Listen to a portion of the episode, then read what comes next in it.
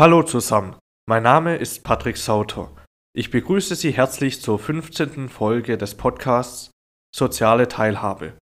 Heute setzen wir die Empowerment-Reihe mit der Frage fort, wie man gering motivierte KlientInnen ressourcenorientiert berät. Fachleute, die ihren KlientInnen zunehmend neue Freiheiten, Teilhabemöglichkeiten und Chancen der Selbstgestaltung eröffnet haben, sind häufig enttäuscht darüber, dass diese die neuen Freiheiten so wenig nutzen und sie sogar als subjektive Überforderung zurückweisen.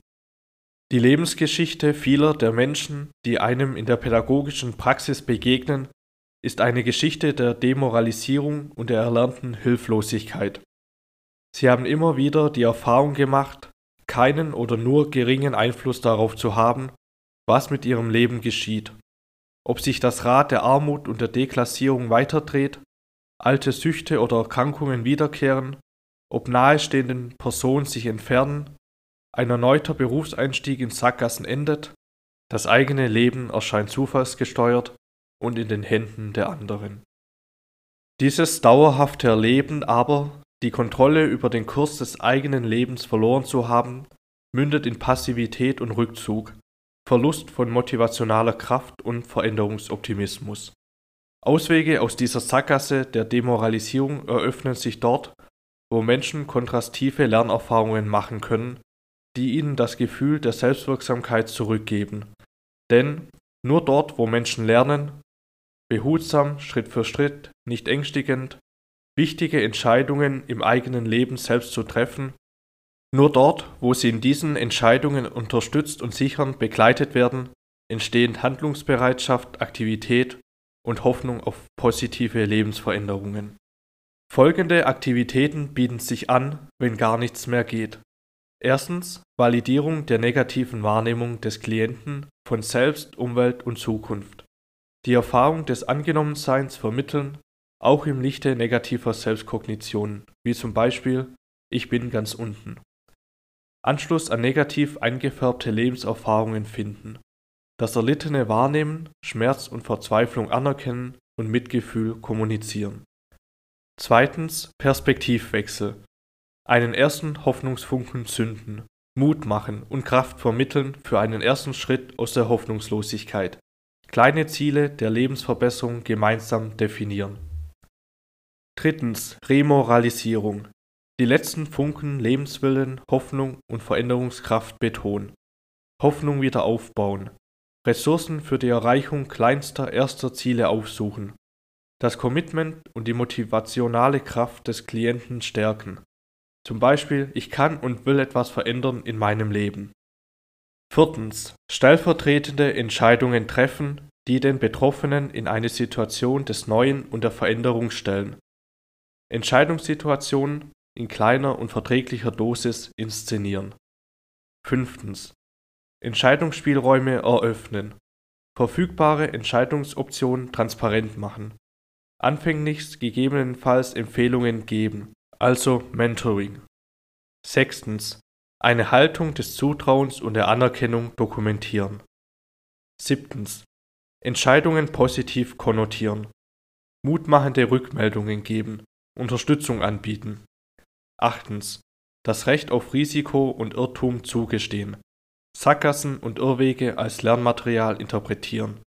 Fehlschläge mit hoffnungsstiftender Kommentierung abfedern. Neuntens. Gegebenenfalls die Lerngeschichte des Verlusts von Entscheidungsfähigkeit und Selbstbestimmung im biografischen Gespräch aufarbeiten. Und zehntens. Ein stärkender Umgang mit Traumata. Sicherheit schaffen, unter anderem durch Stabilisierung im aktuellen räumlichen Setting. Die Suche nach Orten und Menschen, die Sicherheit und Stabilität spenden. Der Einsatz imaginativer Techniken, wie zum Beispiel der Tresorübung. Das Schreckliche sicher wegschließen. Nun stellen wir uns der Frage, was sind Produkte erfolgreicher Empowerment-Prozesse? Erstens das psychologische Empowerment. Psychologisches Empowerment beschreibt die individuellen Niederschläge von Empowerment-Erfahrungen, die Veränderungen in der psychischen Ausstattung der Menschen. Diese Veränderungen sind in der Literatur in unterschiedlichen Begrifflichkeiten gefasst worden. Gemeinsam ist diesen das Bild des Schutzschildes. Menschen, an den Endstationen mutmachender Reisen in die Stärken angekommen, erwerben das Schutzschild einer spezifischen seelischen Widerstandsfähigkeit, das es ihnen in ihrer weiteren Biografie möglich macht, die Bedrohungen und Gefährdungen erneuter Hilflosigkeit abzuwehren. Besondere Beachtung hat in der Debatte das Konzept von Antonowski gefunden. Psychologisches Empowerment kann im Anschluss an Antonowski inhaltlich bestimmt werden als die Entwicklung und Bestärkung eines Kohärenzgefühls. Das Gefühl der Kohärenz, das ist nach Antonowski ein identitätssicherndes Gefühl der Lebensganzheit in dem ein positives Bild der eigenen Handlungsfähigkeit, das sichere Wissen um die Sinnhaftigkeit des eigenen Lebens und die Gewissheit der Person, Biografie, Alltagsverhältnisse und soziale Umwelt aktiv und eigenbestimmt gestalten zu können, zusammenfließen. Kohärenzsinn umfasst nach Antonowski folgende drei Komponenten. Erstens die Fähigkeit des Subjektes, die Ereignisse und Verläufe des eigenen Lebens trotz ihrer widersprüchlichen, offenen und unabsehbaren Struktur in einen Lebenskontinuität vermittelnden Ordnungsrahmen zu sortieren und so in einen übergreifenden biografischen Sinnzusammenhang zu stellen, die sogenannte Verstehbarkeit. Zweitens das optimistische Vertrauen, die Veränderungen, Herausforderungen und Umbrüche des Alltags mit den verfügbaren personalen und sozialen Ressourcen bewältigen zu können, die sogenannte Handhabbarkeit. Und drittens ein Gefühl der Sinnhaftigkeit und des Lebensgelingens, das sich vor allem dort einstellt, wo es dem Subjekt gelingt, Selbstansprüche und Identitätsziele in Lebensprojekte zu übersetzen, die ihm die Erfahrung authentischer Selbstwertschätzung vermitteln. Dies nennt man Sinnhaftigkeit.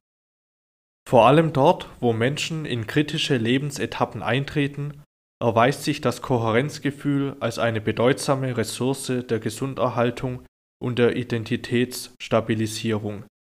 Menschen, die ihr aktuelles Leben, ihre Biografie und ihre sozialen Netzwerke als stimmig und wertvoll erachten, verfügen über ein bedeutsames inneres Kapital, das es ihnen möglich macht, Krisenzeiten produktiv zu bewältigen. Das Gefühl von Kohärenz entfaltet seine schützende Wirkung in dreierlei Weise. Es führt dazu, dass Menschen erstens fordernden Situationen mit einem Vorschuss an Optimismus begegnen und sie nicht als Belastung und potenzielle Gefährdung von Wohlbefinden einschätzen. Dass sie sich zweitens ihrer Umwelt weniger ausgesetzt fühlen und kumulierenden Belastungen mit einem geringeren Maß an Ängstlichkeit und diffuser Emotionalität gegenübertreten und dass sie drittens in der Lage sind, ein problemangemessen zugeschnittenes Set von Widerstandsressourcen zu mobilisieren und die für die Situation angemessenen Bewältigungsstrategien zu wählen. Das zweite Produkt erfolgreicher Empowerment-Prozesse ist das politische Empowerment. Politisches Empowerment weist über die Ebene der Selbstveränderung hinaus in den Mittelpunkt rücken hier die im öffentlichen Raum sichtbaren und in handfesten Veränderungen der Lebenswelt messbaren Effekte des sozialen Engagements. Die Aktion bürgerschaftlicher Einmischung, das öffentliche Eintreten der Bürger für eine Teilhabe an Prozessen der politischen Willensbildung, ihre solidarische Gemeinschaft in Selbsthilfegruppen und Bürgerbewegungen. Das sind erstens das aktive Engagement des Einzelnen zivilgesellschaftliche Kompetenz, bürgerschaftliches Engagement und die Übernahme von Verantwortung und Leistungsfunktionen in lokalen Netzwerken der Selbstorganisation und das aktive Eintreten für eine Demokratisierung sozialer Lebensgüter auf der Bühne der lokalen Öffentlichkeit.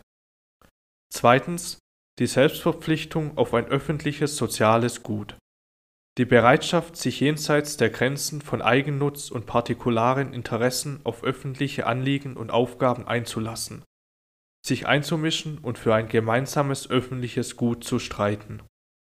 Drittens ein kritisch-analytisches Verständnis der sozialen und politischen Webmuster der Lebenswelt. Das Wissen um hilfreiche Ressourcen, Allianzen und Strategien der Meinungsmobilisierung und der Interessendurchsetzung. Viertens das gefestigte Vertrauen in die eigene Gestaltungskompetenz zur Veränderung der lokalpolitischen Umwelt. Das Vertrauen in das eigene Vermögen, gemeinsam mit anderen relevante Ausschnitte der Lebenswelt aktiv gestalten und Einfluss auf die kommunalpolitischen Prozessen der Willensbildung und Entscheidungsfindung nehmen zu können. In diesen Dimensionen spiegelt sich ein optimistisches, kontextorientiertes Konzept von Empowerment. Menschen verlassen die ausgetretenen Pfade erlernter Hilflosigkeit. Sie gewinnen gemeinsam mit anderen Zuversicht, sie werden zu Aktivposten in der Gestaltung lokaler Lebensverhältnisse und gehen auf eine gemeinsame Reise in die Stärke, in deren Verlauf sie mehr und mehr zu einem Machtfaktor auf der Bühne der lokalen Öffentlichkeit werden und die lokale sozialpolitische Landschaft verändern. So viel für heute. Wir haben die ressourcenorientierte Beratung und Produkte erfolgreicher Empowerment-Prozesse betrachtet. Wir werden nächste Woche die Empowerment-Reihe mit dem Empowerment Circle abschließen. Ich bin Patrick Sauter und das war die 15. Folge des Podcasts Soziale Teilhabe. Vielen Dank fürs Zuhören, bis nächste Woche.